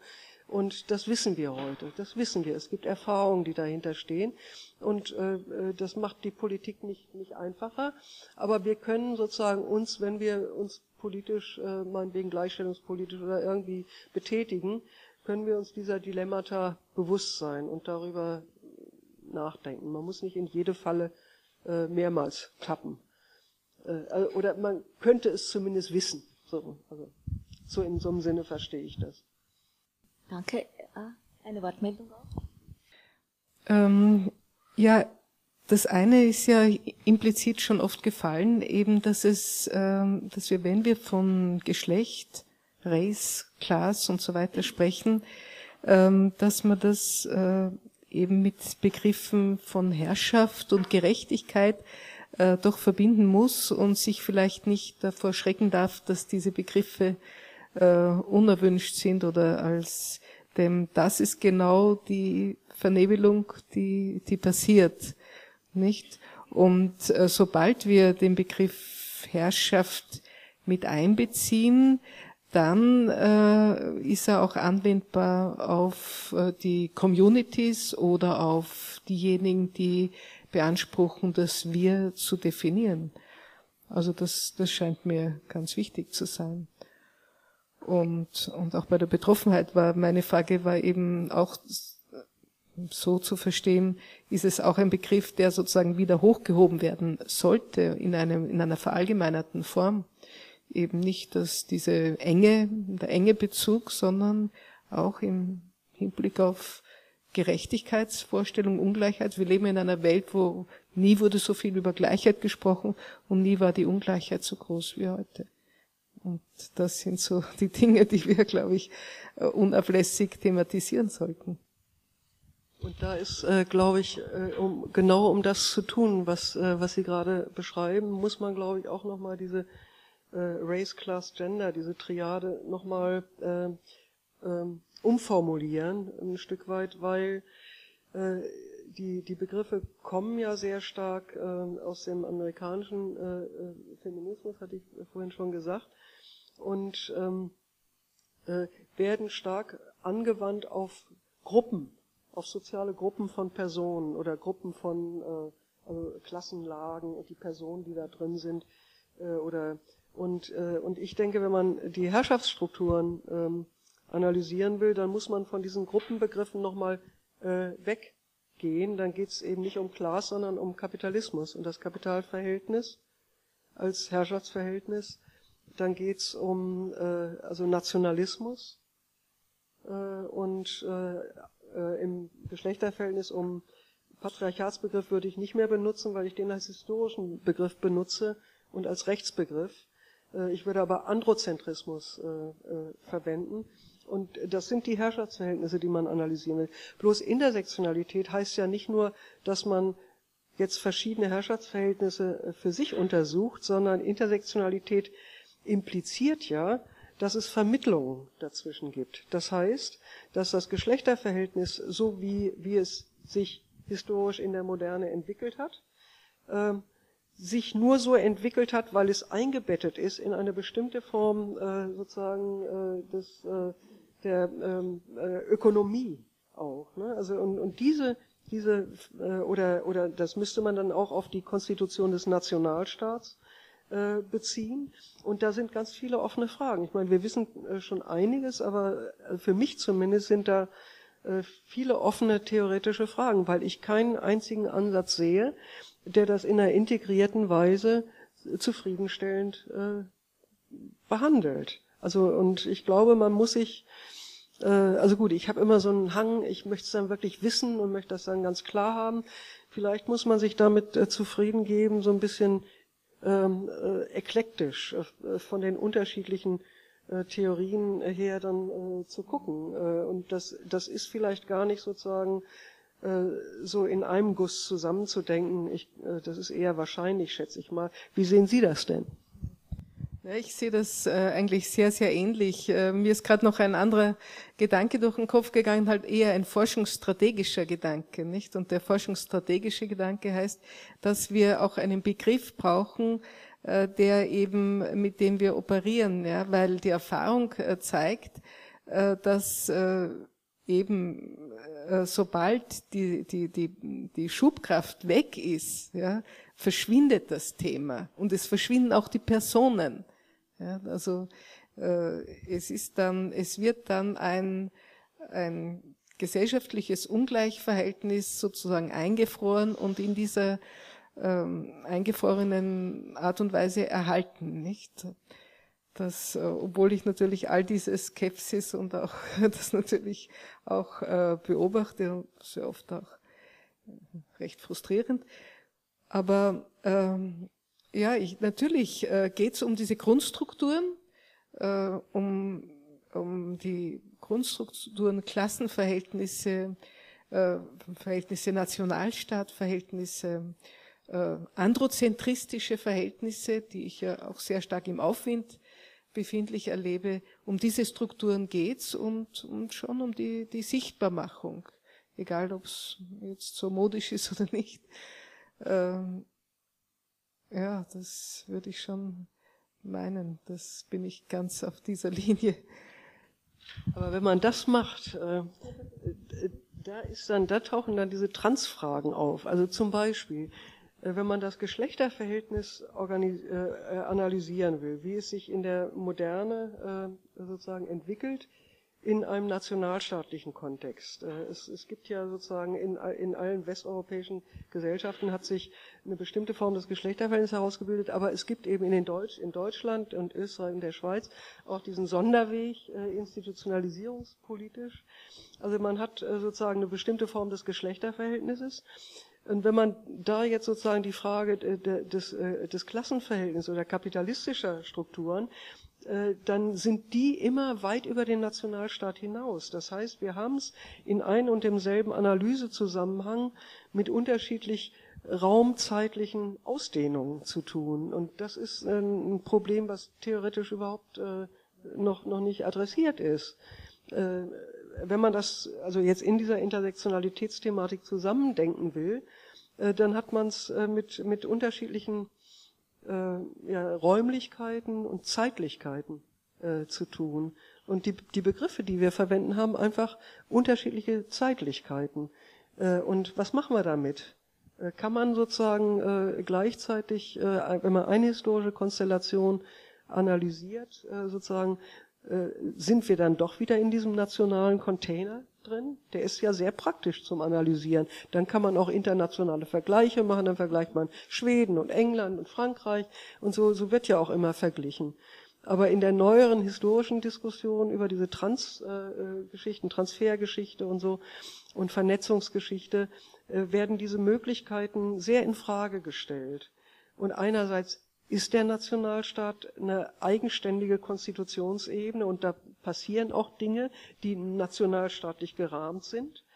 Und andererseits äh, ist er aber immer schon selber relativiert, dezentriert und so. Und das zusammenzudenken, das, äh, das, das finde ich so die, die spannenden äh, Fragen, die, die genau von dieser feministischen Diskussion so aufs Tapet gebracht worden sind. Und ja, da kann, kann man noch jahrelang dran arbeiten. Also Ja, vielleicht nur ganz kurz dazu. Aha, ja, eine Wortmeldung ist wichtiger. Bitte. Also ich kann da nur historisch rangehen und, äh, und mir angucken, wie äh, in der europäischen Moderne oder in westeuropäischen Moderne und dann vielleicht sogar in Deutschland äh, ähm, eine historische äh, äh, äh Konfiguration entstanden ist, in der Frauen äh, in einer spezifischen Weise verweiblicht worden sind und Männer vermännlicht worden sind.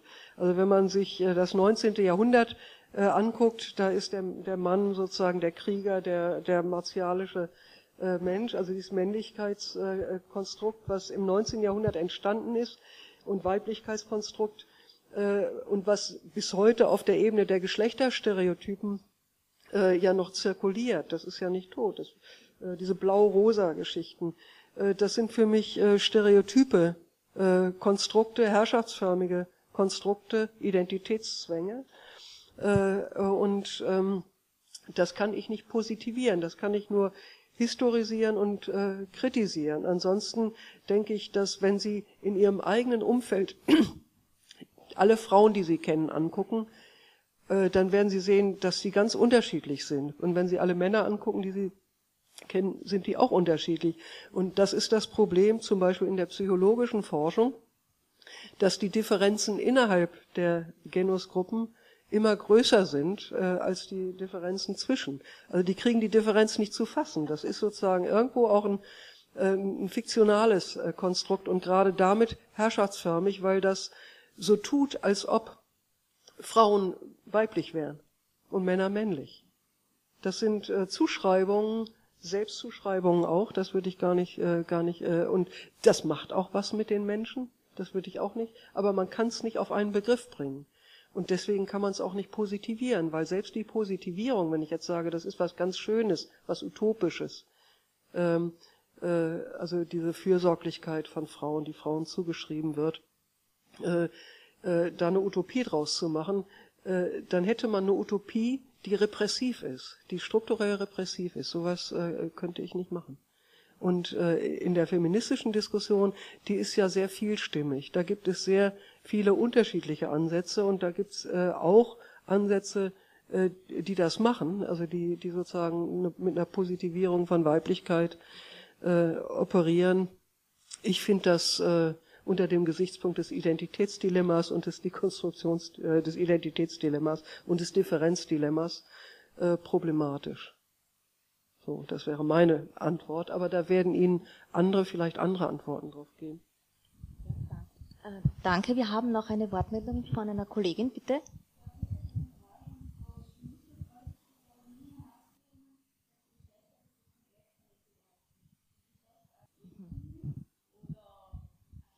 Nö, da kann man, da kann man dann sehen, wie damit gespielt wird. Ne? Also, ja.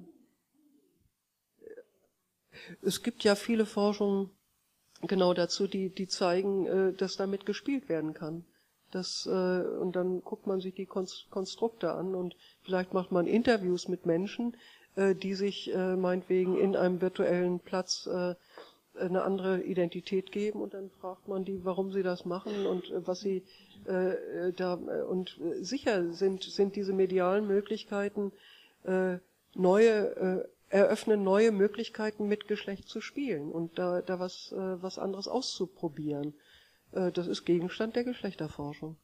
Und diese kulturellen Verschiebungen äh, hat es ja äh, immer mal gegeben. In, denken Sie an die 20er Jahre, da, äh, äh, da sind bestimmte Weiblichkeitsformen äh, äh, äh, entstanden oder so. Also da, Geschlecht ist immer ein Feld, in dem ganz viel ausgehandelt wird und, äh, und auch an den Geschlechterbildern. Und trotzdem gibt es diese Stereotypen, äh, Grundkonstrukte, äh, die sind von einer Beharrlichkeit, das ist wirklich erstaunlich. Aber zu Ihrer Frage, ja, da, das ist Gegenstand der Geschlechterforschung und ein wichtiger Bereich. Ähm, also nach meiner Kenntnis äh, tauchen eben diese äh, Stereotypen sehr stark sogar auf.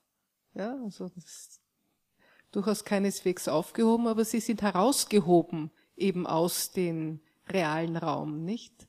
Das heißt, was ich machen kann, ist ja nur diese virtuelle Welt an sich und ihre Wirkung zu analysieren. Ja, die hat ja eine Eigendynamik, hat ja eine, ein Eigenleben. Und wie die Frau Knapp gesagt hat und wie auch wir hier in Innsbruck das bereits äh, kennengelernt haben, gibt es hier sehr interessante Forschungen dazu. Also das, da gibt es ganz starke äh, Stereotypie bildende äh, ja, Spiele und so weiter. Also das, das gibt es zweifellos, ist sehr interessant, das wird untersucht. Gell? Und äh, wir reden vielleicht aneinander vorbei. Gell? Aber untersucht wird's, aber es ist eben abgehoben. Die Bedingungen, wie das zustande kommt, die stehen ja hier überhaupt nicht zur Debatte im virtuellen Raum. Gell? Aber da hinten ist noch eine Wortmeldung. Genau, das ist eigentlich sehr interessant. Das wird recht gut untersucht. Und äh, zur Weiblichkeit und Männlichkeit, die Kollegin ist jetzt, glaube ich, gegangen, aber Faktum ist ja, dass das ununterbrochen hergestellt werden muss. Nicht? Weiblichkeit und Männlichkeit ist etwas, was permanent, also schon vom, in der Schwangerschaft bereits wird, äh, bekommt das einen bestimmten Platz, wenn das Kind auf die Welt geht und das, das geht bis zum Tod. Ja? Weiblichkeit und Männlichkeit muss ununterbrochen hergestellt werden wollte vielleicht noch mal ergänzen zu dem, äh, äh, was, äh, was Sie gefragt haben oder auch was Sie gerade gesagt haben. Ähm, also wenn ich dafür äh, plädiere, die gesellschaftlichen Bedingungen in den Blick zu nehmen, unter denen Geschlechterverhältnisse äh, reproduziert werden und sich verändern, dann kann man das nicht mehr machen mit den äh, Konzept, gesellschaftstheoretischen Konzepten äh, von früher. Äh, und ein Aspekt, warum man das nicht mehr machen kann, ist gerade der, den Sie angesprochen haben, dass die, medialen Dimensionen im gesellschaftlichen Reproduktionsprozess in den letzten 30 Jahren ein so großes Gewicht das äh, gewonnen haben. Also die Rede von der Mediengesellschaften, äh, Mediengesellschaft, da ist ja äh, wirklich auch was dran.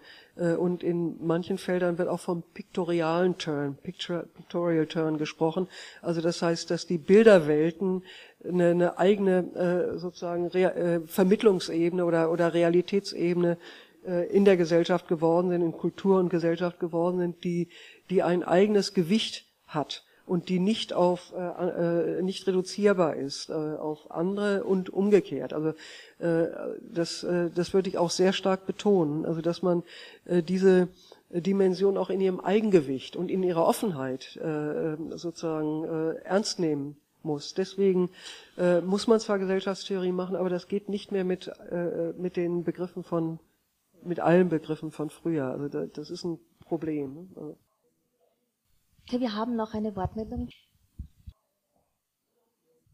Ach, das ist äh, eine richtig schwere, eine richtig schwere Frage. Ähm, hm. die Begrifflichkeit feministischer Kritik hat sich ja sehr, äh, sehr geändert. Oder es gibt unterschiedliche ähm, äh, kritische Begrifflichkeiten. Und ich würde auch, äh, mal wegen Judith Butler und auch dieses Performance-Konzept, das ist im Rahmen einer sprachtheoretischen Zugangsweise sozusagen ein, ein Kritikkonzept.